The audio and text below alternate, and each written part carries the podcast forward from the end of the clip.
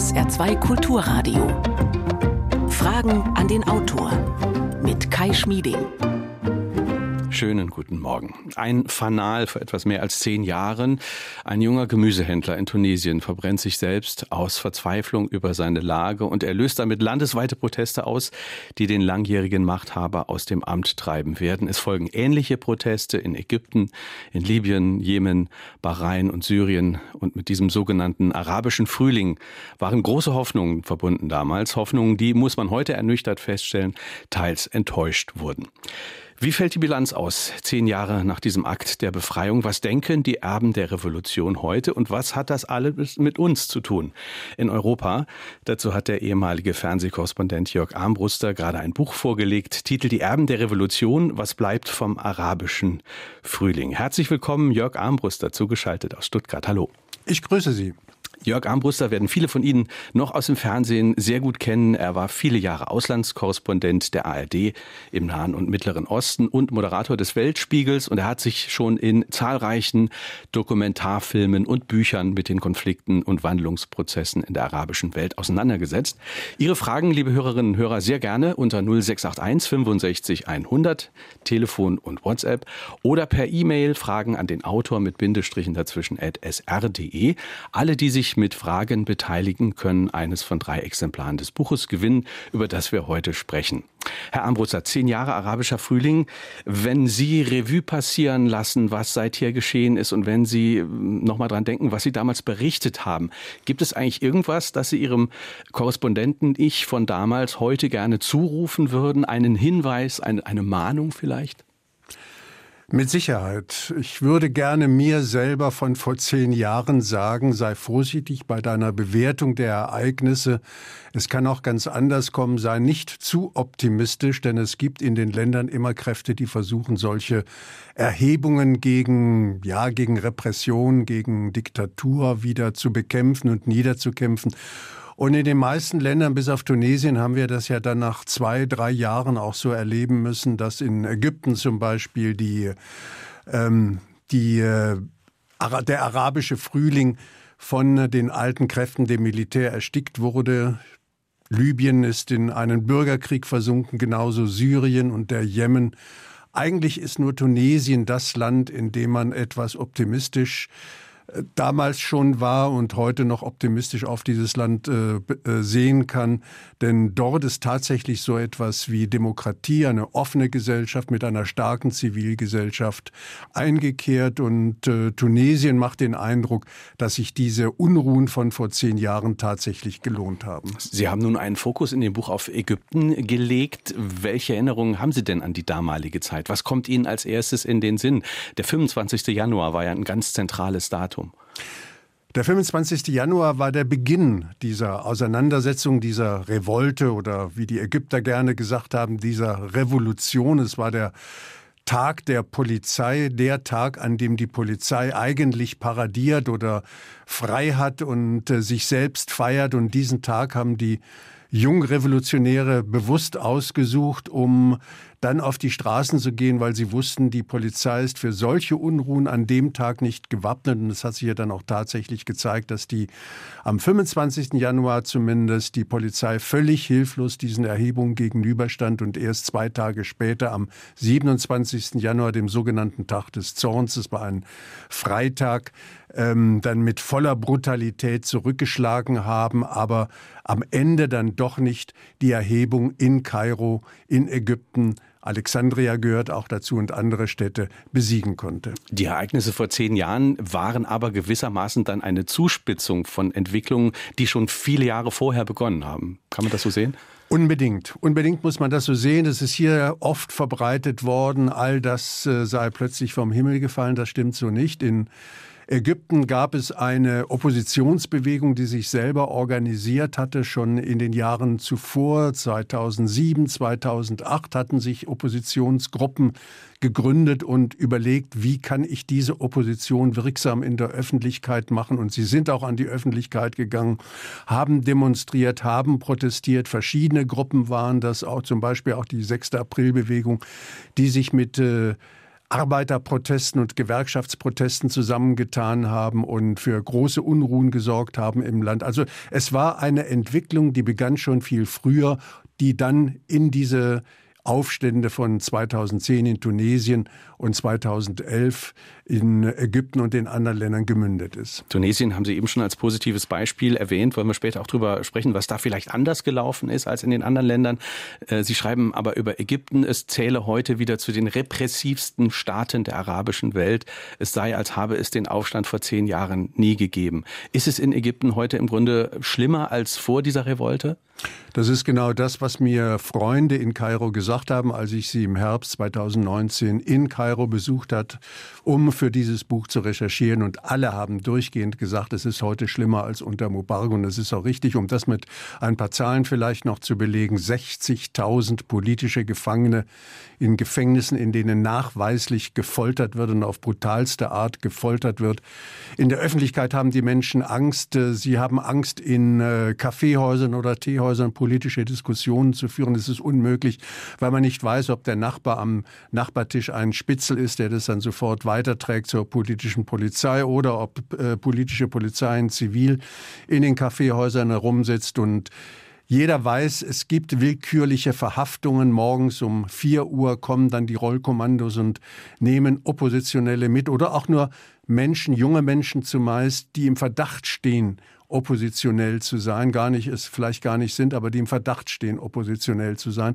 Nein, um es kurz zu machen, ich glaube, der Satz, den ich immer wieder gehört habe, es ist heute schlimmer als unter Mubarak, der stimmt einfach. Natürlich gibt es eine Fülle von komplexen Gründen, was da schiefgelaufen ist. Kann man dennoch das zuspitzen? Kann man das zusammenfassen? Kann man das runterbrechen auf eine zentrale Sache, äh, in der Ägypten möglicherweise auch beispielhaft ist für die Länder, wo diese arabische Revolution, der arabische Frühling nicht zu dem geführt hat, was sich die Leute erhofft hatten? Ich glaube, es ist ein bisschen schwierig, das in einem Satz oder auf, auf einen Gedanken zu reduzieren. Aber ich glaube, wesentlich waren zwei Dinge. Einmal, dass die säkulare Opposition, die relativ stark war, ähm, es nicht geschafft hat, einen einheitlichen Block zu bilden. Da spielten Egoismen eine wichtige Rolle, da spielten unterschiedliche Vorstellungen eine wichtige Rolle. Das ist das eine. Und das andere ist, dass äh, die Religiösen, die Moslembrüder und die Salafisten nicht bereit waren, auf die Säkularen zuzugehen und äh, nicht in der Lage waren zu erkennen, dass die eigentliche Gefahr nicht von den Säkularen, also den weltlich orientierten Parteien droht, sondern vom äh, Militär und der später frei, 2012 äh, frei gewählte Präsident Mursi, ein Moslembruder, hatte nicht erkannt, dass er dass er nicht gegen die Säkularen kämpfen muss, was er getan hat im, äh, in der zweiten Hälfte von 2012, als es darum ging, eine Verfassung zu formulieren, sondern dass die eigentliche Gefahr von Gerichten droht, vom Militär droht, von der Polizei droht, die ihn und seine Regierung permanent seit dem Regierungsantritt 2012 blockiert haben. 0681 65 100 ist unsere Nummer, Telefon und WhatsApp. Wir hören eine erste Hörerfrage. In welchem Staat hat der Islam am meisten den politischen Einfluss verloren und wird versucht, durch Terrorismus den politischen Einfluss zu erhalten. In welchem Staat hat der Islam an politischem Einfluss verloren? Punkt. Ich würde da jetzt zunächst mal gerne drauf eingehen.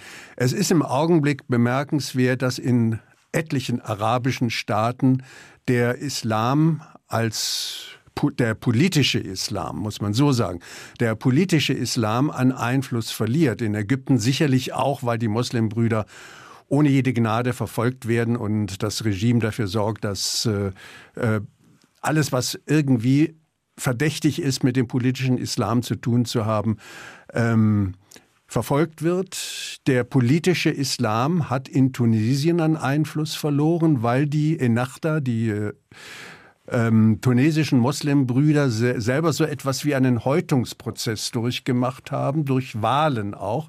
Denn die Ennahda-Funktionäre haben erkannt, dass die Tunesier nicht sonderlich scharf sind auf eine streng religiöse äh, ausgerichtete Partei, sondern sie wollen, wenn dann eine konservative Partei, ich hoffe, jetzt ist von der CSU mir keiner böse, aber die Ennahda hat sich so etwas in Richtung einer CSU entwickelt, also durchaus religiös konnotiert, aber nicht religiös, streng religiös ausgerichtet.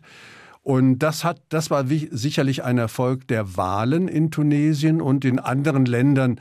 Nehmen wir zum Beispiel den Irak, da spielen die Schiiten natürlich eine ganz wichtige Rolle, aber auch dort gibt es zunehmend Proteste, die sich auch gegen das schiitische Establishment richten und gegen den iranischen Einfluss vor allen Dingen richtet. Also überall dort, wo es auch Jugendunruhen gibt, dazu zählt auch Algerien, geht der Einfluss des politischen Islams allmählich zurück, ohne dass die Menschen weniger religiös sind. Das, die privatisieren dann Religion, wie das ja bei uns auch der Fall ist. In anderen Ländern, Terrorismus gibt es natürlich in Syrien, gibt es auch noch in anderen Ländern, auch in Ägypten gibt es Terrorismus. Aber das ist ein Terrorismus, der nicht unmittelbar auf die äh, politische Szene einwirkt, sondern der versucht, äh, die Länder eigentlich zu zerstören. Sie haben eben Tunesien äh, erwähnt. Würden Sie denn so weit gehen zu sagen, das ist tatsächlich eine demokratische Enklave in einer autoritär regierten arabischen Welt? Wir müssen uns jetzt darüber streiten, was jetzt tatsächlich Demokratie ist. Es ist sicherlich nicht die strenge europäische oder deutsche Definition von, äh, von, von Demokratie. Aber Tunesien ist eine offene Gesellschaft geworden, mit einer starken Zivilgesellschaft, mit Gruppen, die sich äh, zum Beispiel Korruptionswatch, also die Kontrolle und die Überwachung von äh, Korruption ähm, auf, äh, zum Ziel gesetzt hat und auch wenn sie Korruption feststellen, anklagend an die Öffentlichkeit gehen und an, äh, an, an Zeitungen gehen und äh, solche Dinge dann, wenn sie Korruption beobachten, ähm, publizieren ohne dass sie dafür Gefahr laufen, von der Polizei gleich verhaftet zu werden. Und Tunesien ist sicherlich eine Gesellschaft, in der auch Frauen ein großes Mitspracherecht haben, im Gegensatz zu anderen Ländern, und wo die Frauen auch während der tunesischen Unruhen, der tunesischen Revolution eine ganz entscheidende Rolle mitgespielt haben. SR2 Kulturradio mit Fragen an den Autor. Jörg Armbruster ist unser Gast, heute ehemaliger Fernsehkorrespondent. Sein Buch trägt den Titel Die Erben der Revolution. Was bleibt vom arabischen Frühling? Eine nächste Hörerfrage. Es war mehr als nur ein Missverständnis von George Bush und Condoleezza Rice, dass Regime Change und arabischer Frühling oder umgekehrt zu etwas anderem führen könnten als einer zunehmenden Islamisierung der arabischen Welt. Es war ein tiefgreifendes Missverständnis des ganzen Westens. Ist nun angesichts der zunehmenden Ochlokratisierung unserer westlichen Demokratien überhaupt jemals denkbar, dass das Rechtsstaatsmodell unseres Grundgesetzes irgendwo noch eine Zukunft hätte? Wenn der Hörer meint, ob die, das Rechtsstaatsmodell unserer Demokratie in der arabischen Welt eine Zukunft hätte, äh, muss ich dazu antworten, ich glaube, die Länder dort müssen ihre eigene Rechtsstaatlichkeit entwickeln. Man kann nicht von hier nach dort einfach unsere Rechtsstaatlichkeit, die wir für gut und äh, erfolgreich empfinden, dorthin äh, umsetzen. Aber es ist natürlich richtig, dass äh, sich solche Dinge allmählich entwickeln können.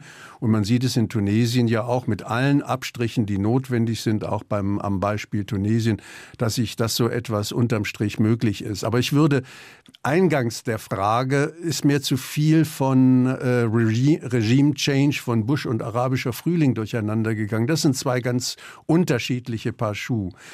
Bush hat in der Tat versucht, im Irak einen Regimewechsel ähm, herbeizuführen, indem er die Intervention und die Invasion äh, befohlen hat. Und äh, es hat zu den bekannten Folgen geführt, nämlich dass äh, der Irak auseinander, drohte auseinanderzubrechen und es Bürgerkriege gab im Irak und alles andere als so etwas wie Demokratie dort entstanden ist, sondern ein Unruheherd, der tief nach Syrien auch ausstrahlte und begünstigt hat, dass Gruppen wie, die, wie der Islamische Staat aufsteigen konnten. Der arabische Frühling hat so etwas nicht ausgelöst. Er hat versucht, so etwas wie tatsächlich wie Rechtsstaatlichkeit ähm, zu initiieren in den jeweiligen Ländern bis auf Tunesien, in den anderen Ländern, besonders Ägypten, vergeblich. Sudan ist eine andere Geschichte. Im Sudan kann man noch Hoffnung haben. Dort ist 2019 der Langzeitdiktator gestürzt worden und der Sudan hat sich eine dreijährige ähm, Übergangszeit gegönnt, um in dieser Zeit eine Verfassung zu, äh, zu formulieren und äh, Parteien zu gründen. Also da muss man noch abwarten, wie sich die, die Dinge im Sudan entwickeln. Aber der arabische Frühling hat mit Terrorismus nichts zu tun. Er hat auch Terrorismus nicht begünstigt. Das machen die Regime selber. Die Regime wie Assisi begünstigen Terrorismus, weil sie eben Repression ausüben auf ihre Bevölkerung, die sich dann entweder hm dadurch wert, dass man flieht, nach Europa flieht. Viele Flüchtlinge fliehen vor diesem Regime oder eben, dass sie in äh, Terrorismus abgleiten. Trotzdem schreiben Sie ja im Buch auch sehr, sehr kritisch, in einem sehr kritischen äh, Kapitel, was für Fehler gemacht äh, wurden. Sie schreiben, westliche Regierungen hätten in ihrem Umgang mit der arabischen Welt Fehler gemacht. EU-Mitglieder hätten die arabischen Autokraten mit allem ausgerüstet, was diese zum Überleben brauchen. Oh ja, das in ist der trügerischen Hoffnung, damit für Stabilität zu sorgen. Ja, das ist völlig richtig. Das ist völlig richtig. Und das war ein großer Fehler, ein ganz zentraler Fehler der Europäischen Union und Deutschland. Einmal dass sie ihre Politik ausgerichtet haben an zwei Kriterien. Einmal an der Frage, wie können Terroristen abgewehrt werden und dann eben auch an der Frage, wie können Flüchtlinge abgewehrt werden. Und da haben sie dann auf die Diktatoren, die Despoten gesetzt, weil sie in ihnen einen äh, Hort der Stabilität vermutet haben, obwohl Diktaturen in der Regel eher instabil sind als stabil und wollten sich nicht auf demokratische Experimente einlassen, die ja nun mal in der Tat instabiler sind als äh, solche Diktaturen. Und die dritte Frage, die äh, europäische Staaten und vor allen Dingen auch Deutschland beantwortet haben wollte von den äh, Autokraten in der, in der Nahostwelt, wie weit ist Israel bedroht. Also diese drei Faktoren waren bestimmend für die Politik der europäischen Staaten gegenüber äh, der arabischen Welt. Terrorismus, Flüchtlinge und äh, Israel. Wenn man sich anguckt, was nach den Revolten teilweise für ein Chaos ausgebrochen ist und was für eine Verschlechterung es ja auch für die Menschen gegeben hat, muss man nicht auch ein klein wenig Verständnis haben für die Haltung mancher Politiker, äh, das nach diesen Fragen so entschieden zu haben? Also erstmal zu sagen, Stabilität ist erstmal auch ein großer Wert, ein sich, ein, ein wichtiger Wert. Stabilität mag schon ein wichtiger Wert sein, da gebe ich Ihnen schon recht, aber Stabilität kann man auch anders erreichen. Beispiel Tunesien. Stabilität könnte man in Tunesien erreichen, indem dort viel intensiver investiert wird und die Wirtschaft abgesichert wird. Mursi hat, hatte sich um Kredite bemüht von der Weltbank, von dem Internationalen Währungsfonds. Es ging da, glaube ich, um 4,2 Milliarden, also kein so riesengroßer Betrag, um die eigene Wirtschaft zu stabilisieren und sicherlich auch, um damit sich selber, seine eigene Präsidentschaft zu stabilisieren. Der Internationale Währungsfonds hat diesen Kredit nur als ein Beispiel. Der Internationale Währungsfonds hat diesen Kredit abgelehnt. Als dann am 30. Juni Al-Sisi putschte, und dann einige Monate später auch um diesen Kredit gebeten hat, hat er ihn sofort bekommen, was ja zeigt, dass äh, die internationale Wirtschaft, ob das nun EU ist oder internationaler Währungsfonds oder USA, eher auf solche Despoten setzen, in der irren Vorstellung, sie garantieren Stabilität und deswegen müssen wir sie auch mit solchen Krediten weiterhin stabilisieren, als auf äh, Kandidaten und Präsidenten, der frei gewählt war wie Mursi, den man aber eher los sein wollte. Wir hören eine nächste Hörerfrage. Wie schätzt der Autor aufgrund der desaströsen volkswirtschaftlichen Entwicklung der letzten Jahre im Iran die Zukunft des derzeitigen Regimes ein? Das ist eine sehr schwierige Frage und ich äh, bin sehr vorsichtig bei meiner Antwort. Es ist richtig, die äh, wirtschaftliche Lage im Iran ist eine reine Katastrophe. Es gibt auch regelmäßig Proteste der Bevölkerung oder Teilen der Bevölkerung gegen diese desaströse Wirtschaftspolitik, die der Iran betreibt. Der Iran ist aber auch heute noch in der Lage, diese Proteste brutal niederzuschlagen. Und äh, der Iran steht, was Repression angeht, in keiner Weise Ländern nach wie Ägypten oder anderen Ländern des Nahen Ostens oder sagen wir Saudi-Arabien, dem ewigen Kontrahenten des Iran. Von daher ist es sehr schwierig, eine Prognose zu wagen, aber nach allem, was wir wissen, ist, dass dieses Regime selber doch relativ stabil immer noch äh, an der Spitze sich verankert hat und sich an der Spitze festgekrallt hat. Und entscheidend werden sicherlich jetzt in diesem Jahr im Juni die Wahlen sein. Wer wird neuer Präsident? Wer wird neuer Regierungschef? Und da deutet sich an, dass wohl eher aus der, aus der Fraktion der Hardliner ähm, der Kandidat gewinnen wird und nicht der relativ gemäßigte, man muss das ein bisschen in Anführungszeichen denken, der relativ, äh, relativ gemäßigte augenblickliche Regierungschef. Sie schreiben im Buch, es geht aber heute nichts ohne den Iran. Äh, der Iran äh, hat ja durch all diese Vorgänge äh, sich so langsam zu, zu einem ja nicht mehr verzichtbaren Player hochgearbeitet. Womit hängt das zusammen? Nur mit 2003 oder ist 2003 äh, das Handeln der USA sozusagen der Ursprung dieser Entwicklung? 2003 die Invasion der USA in den Irak war der Ursprung dafür. Vorher gab es so ein Kräftegleichgewicht, ein Gleichgewicht des Schreckens sozusagen zwischen Irak und Iran. Und nachdem nun der ähm, die USA in den Irak einmarschiert sind, haben die USA den, die Sunniten, die bis dahin die Regierung gestellt haben, Saddam Hussein war Sunnit und hatte sich auf Sunniten in seiner Macht äh, gestürzt, äh, gestützt.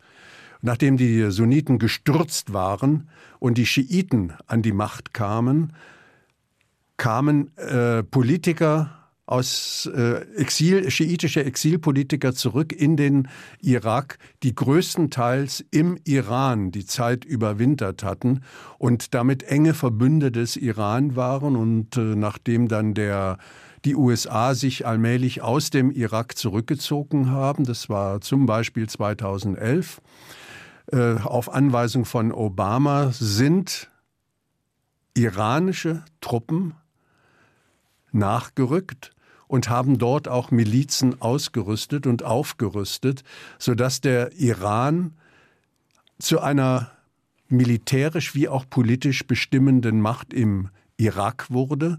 Und weiterhin sind sie sozusagen nach Syrien weitergeschickt, weil Assad den Iran um Hilfe gebeten hat gegen die Aufstände seiner Gegner, seiner politischen Gegner, die dann später auch Dschihadisten mhm. wurden. Wie bewerten Sie Trumps Vermächtnis, was den Iran angeht?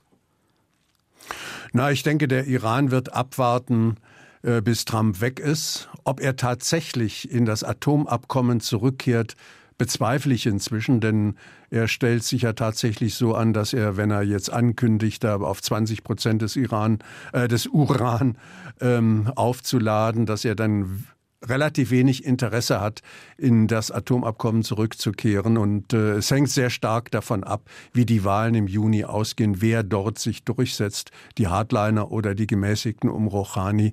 Dann wird man wissen, ob tatsächlich der Iran noch ein Vertragspartner ist, ein Verhandlungspartner ist, um in ein solches äh, Abkommen, wie es dann auch immer formuliert ist, zurückzukehren. Wir haben ganz viele weitere Hörerfragen. 0681 65 100 ist unsere Nummer. Als 2011 die Massen den Tahrirplatz in Kairo stürmten, prophezeiten Korrespondenten mit langjähriger Nahosterfahrung für Ägypten eine sogenannte Facebook-Demokratie. Was kam, war jedoch keine Facebook-Demokratie in einem Land mit Millionen Analphabeten, vor allem Frauen, sondern es kam gar keine Demokratie.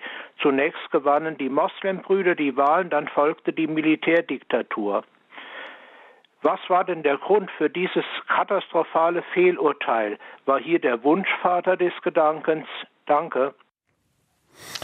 Da fühle ich mich selber angesprochen, weil wir nicht eine Facebook-Demokratie vorausgesagt haben. Das ist nicht ganz korrekt. Da muss ich dem Hörer widersprechen. Es war nicht eine Facebook-Demokratie, sondern eine Facebook-Revolution.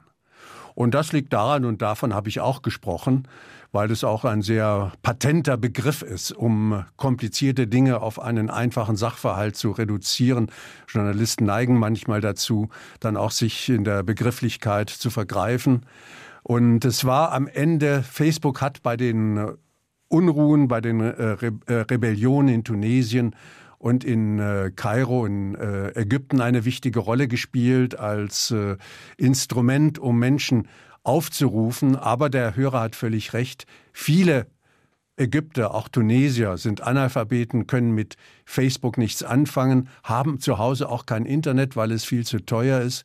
Damals sind dann die Jungrevolutionäre, die tatsächlich über Facebook sich zusammen, ähm, zusammengefunden haben, durch die Gassen der Viertel in Kairo gegangen. Ich habe das selber gesehen und haben die Menschen aufgefordert, mit zum Tahrirplatz zu gehen, sehr erfolgreich. Aber es war keine Facebook-Demokratie. Es war, ich glaube, sowas gibt es gar nicht.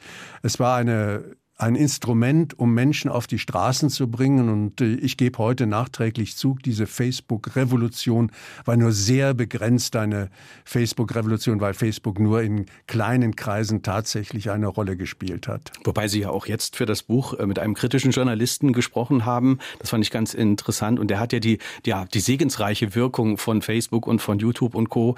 doch sehr relativiert. Und er erzählt, äh, er wirft diesen amerikanischen Diensten vor, sie hätten regimekritische Politisches Jahre vor dem arabischen Frühling gelöscht. Richtig. Das war. Ähm ich komme jetzt gerade nicht auf den Namen, ich müsste es nachgucken. Aber es war ein ähm, Aktivist, der schon vor der Revolution, also vor 2011, sehr aktiv war, Fotografien, die er gemacht hatte über Polizeiwillkür, über Facebook veröffentlicht hatte. Und Facebook hat dann tatsächlich eines Tages gelöscht, weil vermutlich die Behörden in Ägypten bei Facebook interveniert haben und gesagt haben, wenn ihr das nicht löscht, dann müssen wir gucken, ob wir euch die Lizenz nicht entziehen. Und ähnliches haben sie auch in Tunesien erlebt und unter Assisi ohnehin. Also Facebook ist ein Instrument, das kann man zeitweilig benutzen, aber es ist keine Garantie, dass dort tatsächlich auch äh, ja eine es ist kein Ort von Demokratie, Facebook. Eine nächste Hörerfrage ist nicht ein völliger Mangel an westlichem Interesse auch Mitschuld daran, dass hier nichts weiter geschieht. Wir sind doch froh, dass Flüchtlinge und äh, durch das Bevölkerungswachstum verursachte Flüchtlinge nicht zu uns kommen, dass der Deckel sozusagen draufgehalten wird auf der arabischen Welt äh, und wir weiter Öl geliefert bekommen. Wir haben doch überhaupt kein Interesse daran, dass sich dort irgendwas positiv ändert.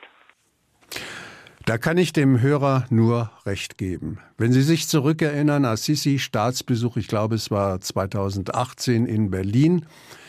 Assisi als wichtiger Partner in einem in einer Partnerschaft gegen Flüchtlinge, Frau Merkel, die Kanzlerin, lobt Assisi in der Presse Pressekonferenz über den grünen Klee, weil er seinen Job so gut macht und sie meinte damit, weil keine Flüchtlinge aus Ägypten kommen. Das ist das Hauptinteresse Deutschlands, aber der EU insgesamt an diesen Ländern. Und es wird ja auch immer wieder versucht, in Tunesien sogenannte Flüchtlingslager einzurichten, in denen dann ja, europäische Beamte prüfen sollen, wer darf einreisen, wer darf nicht einreisen. Tunesien weigert sich so etwas mitzumachen. Auch in Libyen hatten vor dem Bürgerkrieg, also vor 2011, deutsche Politiker, der ehemalige Innenminister Schilly zum Beispiel, versucht, dort bei Gaddafi solche Lager einzurichten, um die Flüchtlinge schon vor der Überfahrt über das Mittelmeer abzufangen und dann möglichst wieder zurückzuschicken. Also ich gebe dem Hörer völlig recht. Das Hauptanliegen ist die Flüchtlingsabwehr, Terrorismusabwehr und möglichst preisgünstig Öl einzukaufen. Und zu dieser westlichen Stabilitätspolitik, so wird das ja dann äh, genannt, hat ja auch lange Zeit gehört und gehört offenbar ja auch wieder, dass man Waffen liefert in großem Stil. Also Ägypten, schreiben Sie, konnte bei den deutschen Waffenschmieden bestellen, was das Land gerade brauchte. Völlig richtig. Das war vor den Umbrüchen so, also vor 2011 so. Da war die Polizei ausgerüstet mit besten Waffen aus, aus deutschen Waffenschmieden, auch mit äh, Fahrzeuge. MAN war das, glaube ich, hat äh, Lizenzen vergeben, um dort äh, die entsprechenden Kampfwagen äh, bauen zu lassen. Und nach 2011 schlief das ein bisschen ein. Und dann 2013 verkündete Deutschland und verkündete das Europäische Parlament, damit ist zunächst einmal Schluss. Wir müssen diesem Putschisten die Schranken zeigen. Und das, diese guten Vorsätze hielten vielleicht ein Jahr. Dann war es damit vorbei. Und die Waffenexporte nahmen sehr schnell wieder zu. Erst heimlich wurde gar nicht so offen darüber geredet. Amnesty International hat es dann aufgedeckt und später zunehmend immer mehr. Und äh, heute zählt Ägypten nach Ungarn als das Land, das am meisten Waffen aus Deutschland abnimmt. Und weltweit ist Ägypten äh, drittgrößter Waffenimporteur, sagt die Stiftung Wissenschaft und Politik. Richtig, Zitieren Sie ja. im Buch. Ja. Und sie merkt gleichzeitig an, dass es genügend andere Felder im Land gibt, in die man eigentlich dringend investieren müsste. Unbedingt. Unbedingt Bildungswesen zum Beispiel. Aber auch äh, Handwerk, mittelständische äh, Betriebe, all die müssten sehr viel Geld bekommen oder müssten Investitionen bekommen, müssten ja auch äh, Schulungsprogramme kommen und was es da so alles gibt auf diesem Feld. Das wäre gut angelegtes Geld, weil gut ausgebildete Menschen, egal wo sie leben, nicht zu Terrorismus neigen und nicht zur Flucht neigen, weil sie in der Lage sind, ihre eigenen Brot zu verdienen und ihre Familie zu unterhalten. Jörg Armbruster ist heute Morgen unser Gast auf SR2 Kulturradio. Sie hören Fragen an den Autor. Das Buch trägt den Titel Die Erben der Revolution. Was bleibt vom arabischen Frühling? Eine nächste Hörerfrage. Glauben Sie, dass der Koran, also der Glaube an den Koran, antirevolutionär ist oder macht beziehungsweise antidemokratisch auch vielleicht. Also man muss, wenn man nach dem Koran fragt, sehr aufpassen. Es gibt die unterschiedlichsten Koranauslegungen.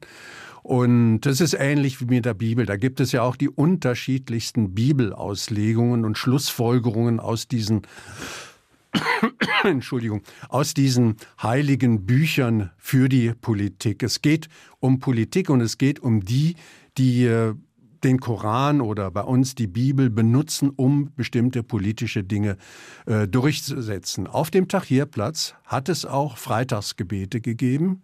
Und da sind auf der einen Seite Prediger aufgetreten, denen man gut zuhören konnte und wo man sagen konnte, das ist schön, das ist vielleicht sogar so etwas wie eine neue Zeit. Aber es sind auch Prediger aufgetreten, wo man wo, wo mir schlicht das Grauen gekommen ist. Karadabi aus äh, Katar zum Beispiel, ein Moslembruder, der zum Kampf gegen Israel aufgelesen, äh, aufgerufen hat.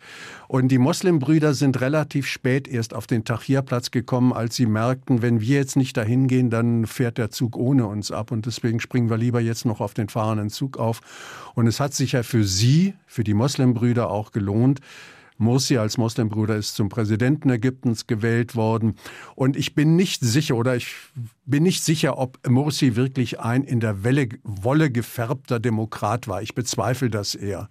Aber ich habe die und die Spitze der Moslembrüder war das auch nicht. Sie wollten etwas anderes als Demokratie. Aber ich weiß auch von jungen Moslembrüdern, dass sie auch wiederum was anderes wollten, dass sie viel näher den Tahrirplatzbesetzer standen, als es die Führerschaft der Moslembruderschaft war. Mhm. Wer sich am Ende durchgesetzt hätte, mich hätte es sehr interessiert, wir haben es nie erfahren, weil eben durch den Putsch dann dieses Experiment der Moslembrüder mit den Moslembrüdern äh, radikal und brutal hm. abgebrochen worden Trotzdem ist. wirkt es aus der Distanz ja schon wie eine große Ironie. Da, äh, da gehen junge Menschen für Freiheit und Gleichheit auf die Straße und dann ist das Ergebnis die Scharia.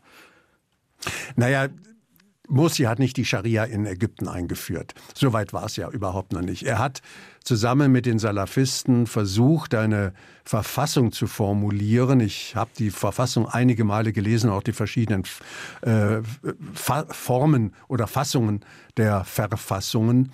Und da stand sehr viel Religiöses drin, da stand sehr viel äh, Freiheitsrechte einschränkende drin, aber es stand nirgends drin, wir führen jetzt hier die Scharia ein. Von daher muss man da ein bisschen vorsichtig sein mit der Scharia Saudi-Arabien. Dort gilt die Scharia. Aber in ähm, in Ägypten wäre es vermutlich zunächst einmal nicht so weit gekommen, zumal es eine starke säkulare Opposition gab, die sich dagegen zur Wehr gesetzt hat. Wir hören eine nächste Hörerfrage. Anfangs war der arabische Frühling durch Frauen geprägt, die in vorderster Linie demonstrierten. Heute sieht man keine Frauen mehr, zumindest in der Politik. Ist der arabische Frühling vielleicht dadurch mehr oder weniger gescheitert, weil der Islam die Frauen wieder in den Hintergrund äh, gedrängt hat? Die Rolle der Frauen. Es war nicht der Islam, der die Frauen in den Hintergrund gedrängt hat. Das muss man vielleicht am Beispiel Tunesien machen oder auch am Beispiel Sudan. Das ist vielleicht sogar das schönere Beispiel. In beiden Ländern haben in der Tat Frauen eine sehr zentrale Rolle gespielt. Ägypten klammere ich aus, weil dort niemand mehr so etwas wie arabischer Frühling ähm, von, von arabischen Frühling spricht, weil, weil der ist schlicht durch den Putsch beendet worden. Aber bleiben wir bei Tunesien und Sudan.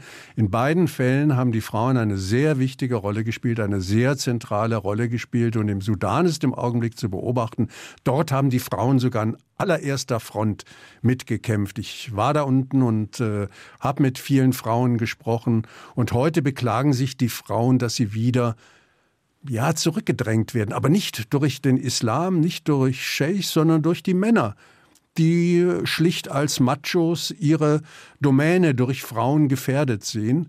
Und deswegen versuchen die Frauen, ja, nicht zu entrechten, aber doch durch äh, welche Tricks auch immer zurückzudrängen und äh, die Politik im die Politik zu dominieren. Das gleiche gilt für Tunesien. Ich weiß nicht, wie groß der Anteil der Frauen im tunesischen Parlament ist. Ich glaube, das ist sogar quotiert, aber in der Regierung selber sitzen wenig Frauen und auch dort haben die Männer als Machos die Frauen zurückgedrängt, weil die Männer die Politik als ihre Domäne ansehen. Das hat mit dem Islam nichts zu tun.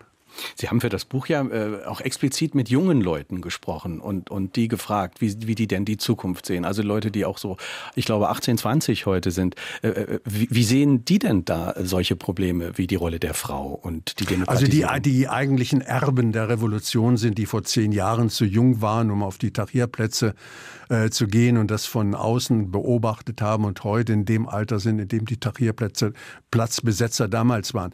Da hat sich auch etwas verschoben, auch zugunsten der Frauen. Ich glaube, dass äh, weg und weg von einer von einem politischen Islam zu einem privaten zu einer privaten Religionsausübung und zu einem privaten Religionsverständnis. Ich glaube, dass sich da in der arabischen Welt eine ganze Menge tut und bei den Jungen angekommen ist, bei den jungen Kerlen, bei den jungen Männern angekommen ist, dass es äh, ohne die Mitsprache von Frauen in der Politik oder auch im Alltag nicht geht und von daher die Frauen tatsächlich auch Teil der des politisch äh, der, der der Politik sein müssen. Also da verschiebt sich eine ganze Menge im Augenblick. Wo wo das enden wird, können wir im Augenblick noch nicht sagen. Aber es gibt Forscher, die mit Umfragen das ermittelt haben und die sagen, die arabische Welt steht im Augenblick möglicherweise das möglicherweise ist sehr wichtig, möglicherweise vor einer Säkularisierung. Verbunden dann auch mit einer neuen arabischen Revolution, mit einem neuen arabischen Frühling? Das ist schwer zu sagen. Also ich habe bei meinen Recherchen in Ägypten diese Frage auch immer wieder gestellt, wie geht es denn nun weiter mit dem arabischen Frühling?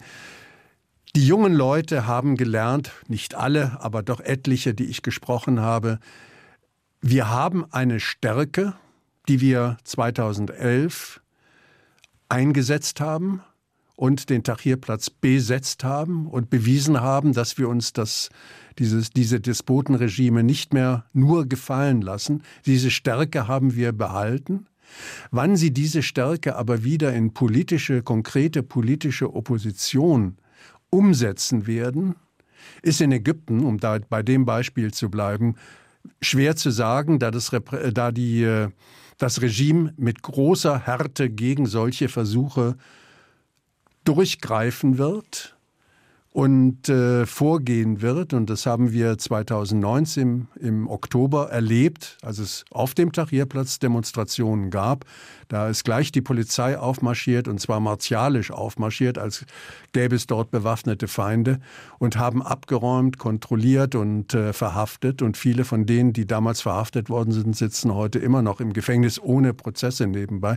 Also es ist schwer zu sagen, wann es wieder zu solchen Aufständen kommt. Nur die Gesprächspartner, die ich hatte in Kairo, die sagten mir alle, wenn es dann passieren sollte, und es wird irgendwann mal passieren, aber wenn es dann passieren sollte, wird es sehr, sehr blutig werden, viel blutiger als beim letzten Mal. Denn diesmal weiß das Militär und weiß die Polizei, dass sie bei einem Erfolg der Aufständischen sehr, sehr viel zu verlieren haben und das werden sie nicht hinnehmen. Eine nächste Frage. 1960 zählte Ägypten 20 Millionen Einwohner. Heute sind es über 100 Millionen. Sind in einem Land mit einer derartigen Bevölkerungsexplosion überhaupt gesellschaftliche Fortschritte möglich? Was tut die Regierung als Sisi gegen diese Entwicklung? Soviel ich weiß, macht sie, äh, gibt es keine Geburtenbegrenzungsprojekte. Die gab es immer wieder in Ägypten, auch unter Mubarak, weil natürlich die Politiker wissen, dass diese Bevölkerungsexplosion, ich weiß nicht, ob es 100 Millionen oder 80, 90 Millionen sind, aber ich glaube, das ist zweitrangig, ähm, dass es natürlich ein solches Land kaum zu ernähren ist und äh, kaum wirklich gut zu regieren ist. Das wissen sie. Aber so viel ich weiß, tut die, die Regierung Assisi im Augenblick nichts dagegen, ganz anders als Mubarak, der tatsächlich sehr, ja, relativ erfolgreiche äh, Geburtenkontroll Maßnahmen durchgeführt hat, die die Geburtenrate doch um einiges gesenkt haben. Das scheint aber im Augenblick nicht der Fall zu sein. Es hängt ja damit zusammen auch der Zustand der Bildungssysteme. Ähm, der ist immer noch desolat, schreiben Sie. Über 40 Prozent der 280 Millionen Araber in 22 Ländern können weder lesen noch schreiben. Richtig, das ist ein ganz entscheidender Faktor. Je gebildeter die Menschen sind, desto mehr äh, achten sie auch auf Familiengröße und äh, lassen nicht unendlich die Familien äh, wachsen. Und dazu kommt auch noch so etwas wie Altersversorgung, weil eine große Familie garantiert natürlich auch den ähm, Eltern, wenn sie alt werden, eine gewisse Existenzsicherung. Und äh, aber die Bildung spielt da eine ganz zentrale Rolle und Ägypten, Irak und andere Länder dort spielt die äh, Bildung eine fast untergeordnete Rolle. Und ich habe den Eindruck, diese Regime haben Angst vor gebildeten Bürgern. Deswegen halten sie sie für eher unmündig. Eine nächste Frage. Der ägyptische Präsident al-Sisi wird von europäischen Regierungen wegen seiner Haltung gegenüber afrikanischen Flüchtlingen hofiert. Dort werden diese an der illegalen Weiterreise gehindert. Weiß man, wie hoch diese Menschenrechtsverletzung mit Geldern aus der EU honoriert wird? Also äh, es gibt also Assisi lässt sich jetzt nicht für diese Politik bezahlen und die europäischen Länder überweisen kein Geld an Assisi, damit er diese Politik betreibt. Aber es gibt in den Ländern, in Ägypten, aber auch im Sudan Projekte, bei denen ich vermute, ich habe versucht, da näher mehr Auskunft darüber zu bekommen und mir sie näher ansehen zu können. Es ist mir leider nur begrenzt gelungen. Aber es gibt Projekte, die kann man durchaus als Flüchtlingsabwehrprojekte verstehen. Und äh, wenn man so will, sind das natürlich Projekte, die von der EU finanziert werden und die von äh, Deutschland auch finanziert werden, sind das natürlich solche Projekte, die äh, dazu dienen, die Flüchtlinge fernzuhalten von Europa. Eine Summe kann ich Ihnen nicht nennen. Ich weiß nicht, wie viel Geld dafür ausgegeben werden, aber sind schon, ich denke, es geht schon in die Milliarden und das sind Projekte, die finden in Ägypten statt, die finden im Sudan statt, die finden aber auch teilweise in Tunesien statt und äh, Algerien. Al-Sisi droht ja ganz unverhohlen äh, den Europäern damit, dass in seinem Land angeblich fünf Millionen Flüchtlinge warten, auf eine Gelegenheit nach Italien überzusetzen. Klar, das ist so die Drohpolitik von Al-Sisi und damit hat er großen Erfolg, obwohl äh, Organisationen vor Ort deutlich sagen, diese fünf Millionen, von denen Assisi immer spricht, sind ein Hirngespinst. So viele sind es nicht. Es sind etliche hunderttausend, aber beim besten Willen keine fünf Millionen. Aber die äh, europäischen Regierungen lassen sich durch solche Zahlen beeindrucken und äh, deswegen hat Assisi auch bei ihnen Erfolg. Eine nächste Frage. Die Corona-Pandemie spielt zurzeit ja auch eine Rolle.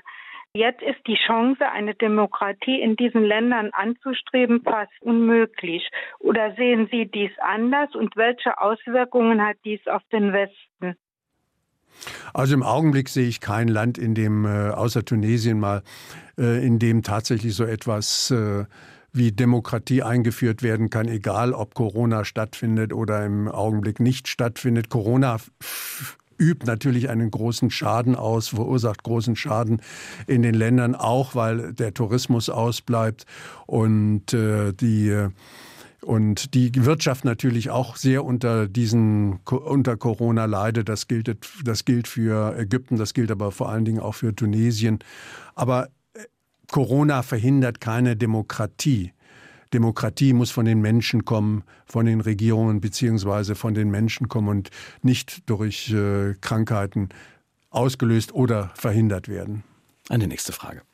Hat die neue Protestbewegung Hirak das Potenzial für einen zweiten politischen Frühling in Algerien, der das System grundsätzlich ändern kann. Die Protestbewegung in Algerien hat es versucht. Ihr ist es gelungen, Bouteflika, den Altpräsidenten, zu stürzen oder zum Rücktritt zu zwingen. Es ist ein neuer aus dem gleichen Umfeld äh, zum Präsidenten ernannt worden. Insofern war sie nicht sehr erfolgreich. Aber ich denke, die Protestbewegung in Algerien ist nicht tot. Sie protestieren ja weiter oder versuchen weiter zu protestieren. Und es ist ein zäher Prozess, der mit kleinen Schritten möglicherweise irgendwann zu einem Erfolg führen wird. Ob dann das Regime grundsätzlich geändert wird, das politische System grundsätzlich geändert wird, ist schwer zu sagen. Das hat, ist eine Prognose, die, die ich mir nicht zutraue. Aber es gibt diese Bewegung, die tatsächlich permanent auf das Regime in Algerien äh, Druck ausübt.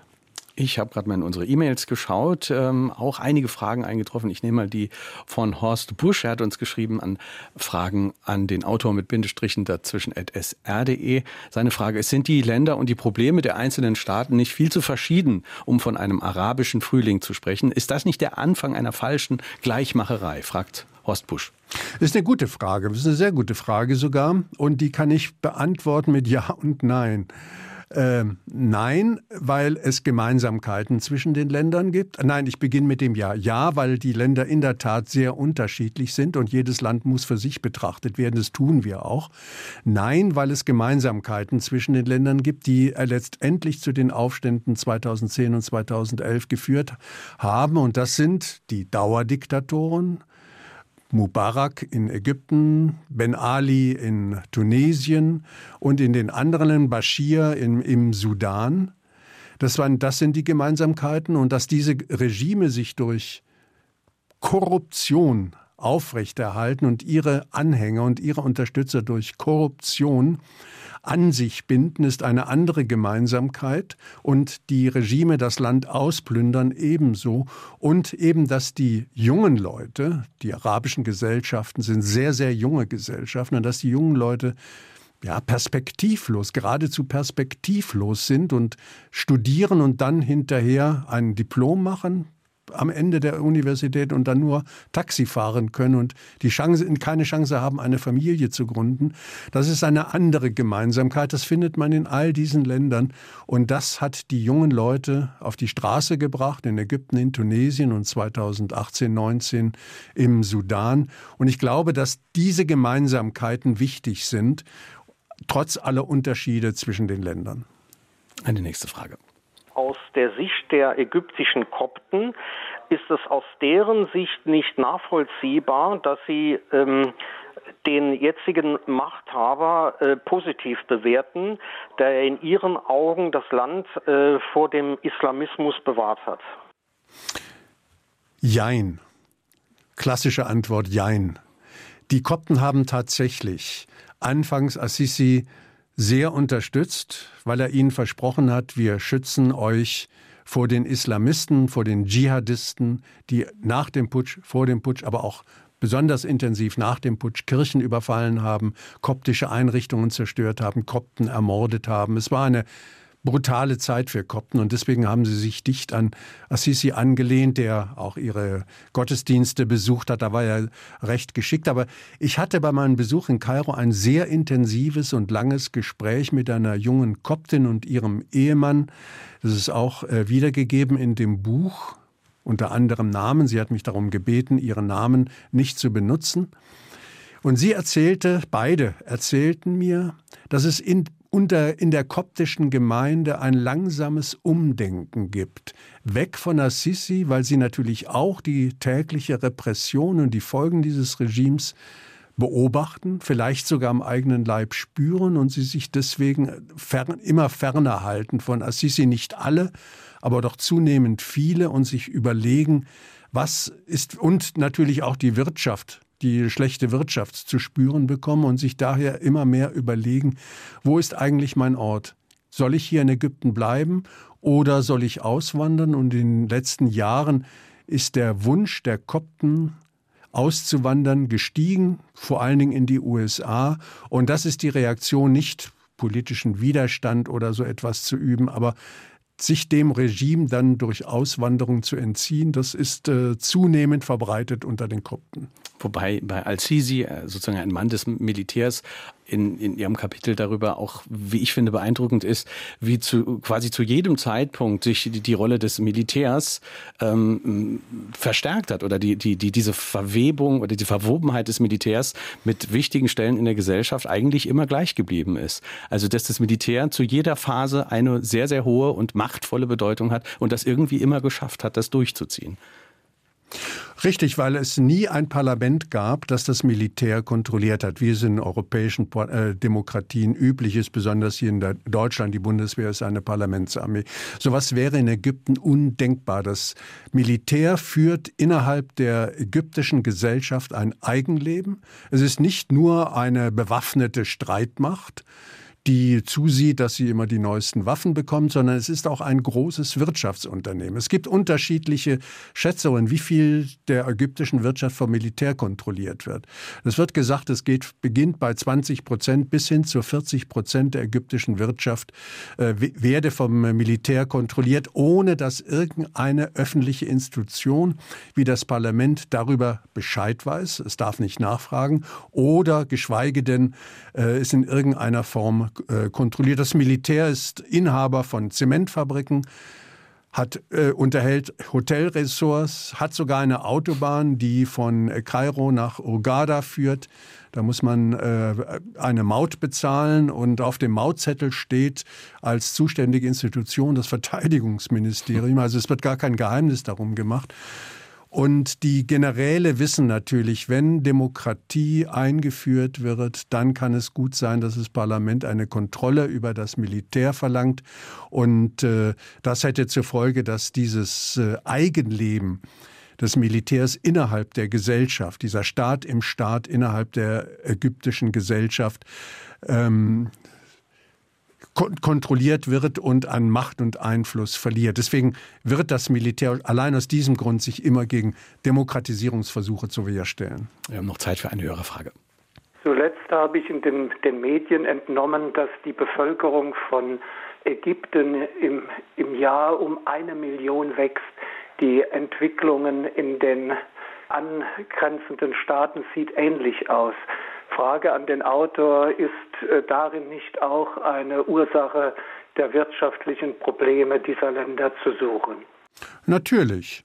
Denn diese Zunahme von, diese, dieses, diese Bevölkerungsexplosion und diese, dieser, dieser, dieses Bevölkerungswachstum verlangt natürlich, dass äh, die Menschen auch ernährt werden, dass sie, äh, dass die jungen Leute ähm, Ausbildung bekommen. Und all das funktioniert nicht. Und äh, deswegen wäre es in diesen Ländern tatsächlich eine Geburtenkontrolle ganz entscheidend, um diesen Ländern eine vernünftige Zukunft zu geben. Solange das nicht passiert und immer mehr Menschen, junge Menschen nachrücken, und äh, auf den Markt kommen, wenn man so äh, sagen will, werden die Wirtschaftsprobleme nicht äh, wirklich gelöst werden. Und es hat ein, ich erinnere mich da an einen Wirtschaftswissenschaftler, der mal ausgerechnet hat, dass das Wirtschaftswachstum allein in Ägypten jedes Jahr um sieben Prozent wachsen müsste, um die nachrückenden Generationen einigermaßen ernähren zu können und in Brot und Arbeit bringen zu können. Und da ist Ägypten weit von einem solchen Wachstum entfernt. Knapp zwei Minuten haben wir noch. Wir können nach vorne blicken. Zum Schluss noch. Eine ihrer Gesprächspartner im Buch sagt, es gab eine Zeit der Kolonisierung, in der starke Mächte, schwache Mächte beherrschten. Dann gab es eine Periode der Dekolonisierung und wir stehen inzwischen vor einer neuen Ära, in der die wenigen Großmächte wieder die schwächeren Regierungen zu unterwerfen versuchen. Würden sich dieser Wertung anschließen? Was bedeutet das für die Zukunft der Demokratie in der arabischen Welt? Nichts Gutes auf keinen Fall irgendetwas Gutes. Es sind aber auch neue Länder, die äh, versuchen jetzt äh, in der arabischen Welt Fuß zu fassen und äh, den Ländern ihren Stempel aufzudrücken. Das ist in Syrien zum Beispiel Russland, das nicht mehr wegzudenken ist aus Syrien, das eigene, ohnehin schon einen eigenen Brückenkopf in Tartus hat, einen Militärhafen, jetzt aber auch ein äh, Flugplätze und Militärstützpunkte, die werden dort bleiben. Das sind aber auch andere Länder und die USA haben natürlich immer wieder, versuchen auch heute noch Ägypten äh, in Ägypten mitzubestimmen, ähm, die Politik mitzubestimmen und äh, da wir eingangs auch festgestellt haben, die, die, die ausländischen Mächte, die dort eine Rolle spielen. Man muss auch Saudi-Arabien als interne ausländische Macht dazu rechnen, kaum Interesse daran haben, dass so etwas wie Demokratie in diesen Ländern ausbricht, glaube ich, dass es äh, eine Demokratisierung, das gilt auch besonders für den Sudan, eine Demokratisierung dieser Länder sehr, sehr schwierig sein wird in Zukunft. Gibt es dennoch sowas wie einen Hoffnungsfunken äh, eine, unter den jungen Leuten, mit denen Sie gesprochen haben? Um es ganz kurz zu machen, ich hoffe sehr, dass die jungen Leute vielleicht nicht den Aufstand proben, sich aber doch organisieren und deutlich machen, wir sind da und ohne uns geht es nicht. Das könnte dann doch vielleicht so etwas wie Ansätze von einer Demokratisierung möglich machen. Vielen Dank, Jörg Armbruster. Gerne. Schöne Grüße nach Stuttgart. Dankeschön. Die Erben der Revolution. Was bleibt vom arabischen Frühling? Erschienen bei Hoffmann und Kampe. 304 Seiten kosten 25 Euro. Jeweils ein Exemplar geht an Wolfgang Mitzel aus Ottweiler. Hans-Alexander Roland aus Saarbrücken und Rudolf Müller aus Saarbrücken. Kommende Woche zu Gast bei meinem Kollegen Jochen Mahr Frauke Fischer. Die promovierte Biologin spricht über ihr Buch Was hat die Mücke je für uns getan? Endlich verstehen, was biologische Vielfalt für unser Leben bedeutet. Das Buch will für die Zerbrechlichkeit des Systems Natur sensibilisieren. Es macht aber auch Hoffnung und zeigt Wege, wie das Artensterben aufgehalten werden kann. Ich bin Kai Schmieding, empfehle die ARD Audiothek. Dankeschön fürs Zuhören. Tschüss.